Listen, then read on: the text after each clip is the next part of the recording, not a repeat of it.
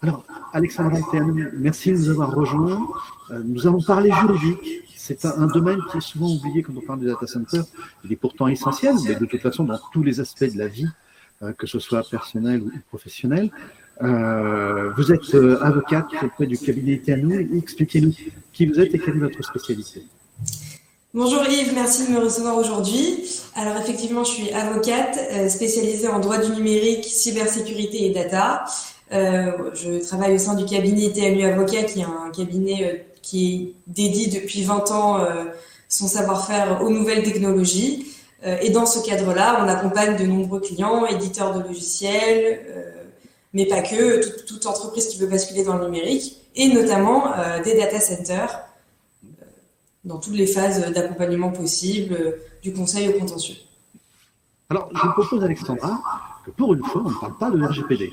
Le RGPD, tout le monde en parle, on le met à toutes les sauces. D'ailleurs, aujourd'hui, euh, euh, tout le monde en parle, c'est un tel point que n'importe qui en parle.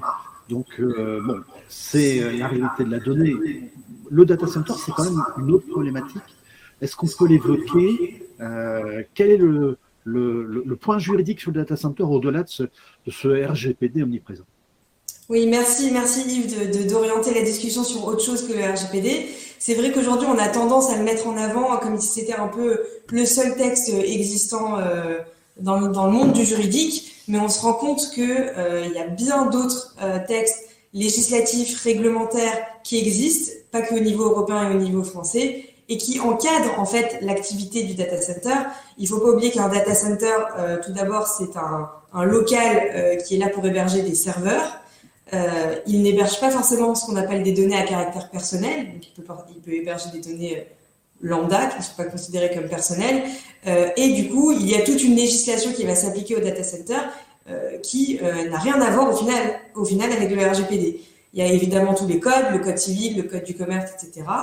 Et il va aussi évidemment être régi par les contrats qu'il va passer ce data center avec ses clients et avec ses fournisseurs. Donc, quand on parle de l'environnement juridique du data center, on ne se limite pas du tout au RGPD, euh, mais à une sphère beaucoup plus large qu'il ne faut pas oublier. Mmh. Alors maintenant, cette sphère très large, on va quand même la restreindre, parce qu'on parle également beaucoup de cloud. Or, on sait que le cloud, c'est l'actualité, certes, mais ce n'est qu'une petite partie du data center, et c'est souvent la partie qui incombe aux clients, mais pas à ceux qui euh, assurent la colocation ou l'hébergement qui accueillent les serveurs et qui ont des prestations qui n'ont rien à voir avec le cloud. Euh, juridiquement, comment on peut séparer les deux?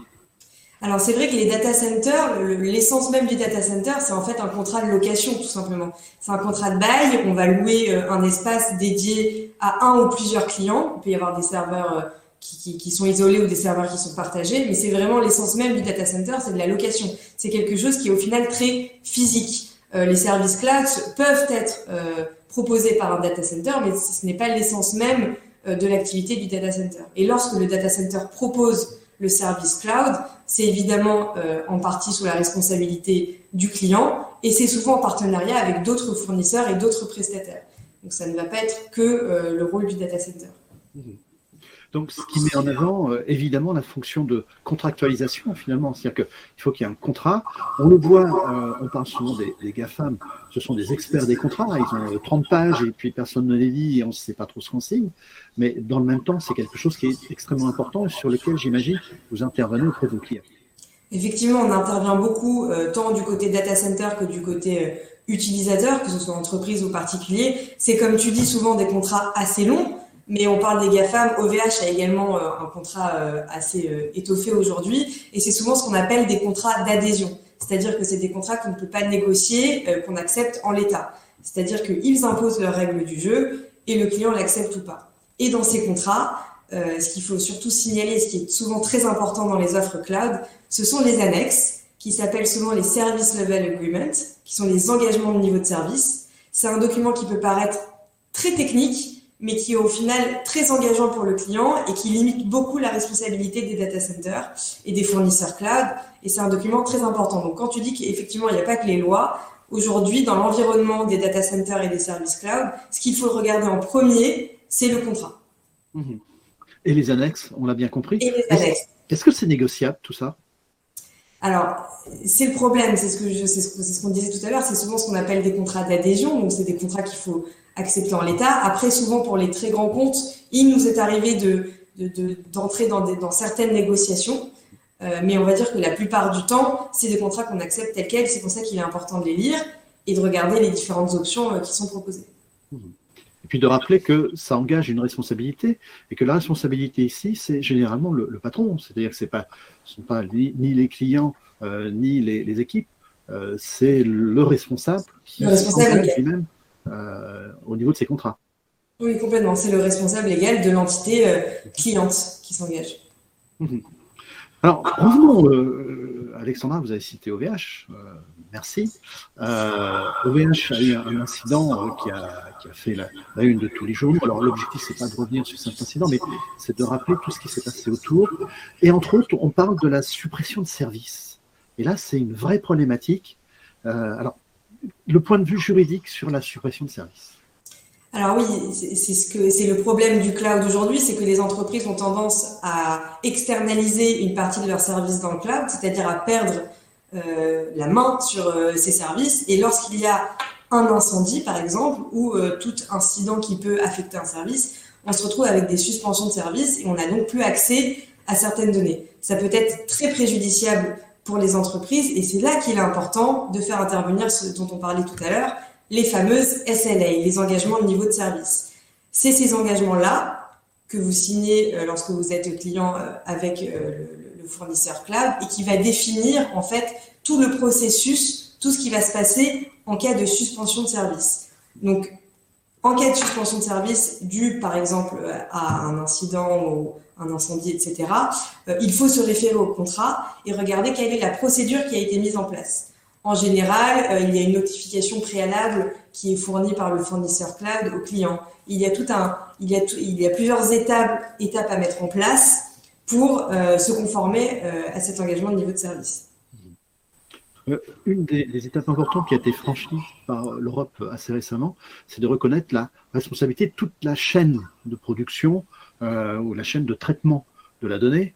Euh, j'imagine que dans le data center, c'est la même chose. Quand on a une interruption de service euh, qui peut venir, par exemple, d'un éditeur ou, d'un fournisseur, mais que dedans, il y a entre autres les CS Cloud et puis il y a les services de data center, euh, jusqu'où peut aller la responsabilité? Oui, alors c'est très intéressant ce que tu dis et c'est très important parce qu'on voit qu'aujourd'hui, il y a une chaîne de plus en plus longue de sous-traitants et on a souvent des clients, des éditeurs qui viennent nous voir ou des, ou des fournisseurs cloud et qui nous disent on s'engage euh, à, des, à, des, à des taux de disponibilité ou à des durées, à des garanties de durée de rétablissement d'un service, mais au final, on n'a pas vraiment la main sur, sur cet engagement-là parce que ça dépend d'un sous-traitant ou d'un sous-sous-traitant. Ce qui est très important de rappeler, c'est lorsque vous êtes fournisseur d'un service, si vous vous engagez à rétablir le service euh, sur une certaine durée, il faut vous assurer que vos sous-traitants, eux, sont capables également d'assurer euh, ce, taux d'engagement. Donc, ce qu'on conseille souvent euh, à, nos éditeurs ou à nos fournisseurs de services, c'est de s'assurer que tout leur environnement euh, permet de, respecter les engagements qui sont dans le contrat. C'est très important. Mmh, tout à fait. Alors, merci Alexandra pour, tous ces éléments. Je, dirais que c'est peut-être un peu une mise en bouche. C'est-à-dire qu'après, on, pourra se revoir et puis continuer d'échanger. On va inviter les personnes qui, vous regardent et qui vous écoutent peut-être à, à revenir vers nous, à poser des questions. On pourra euh, également euh, toucher à différents sujets.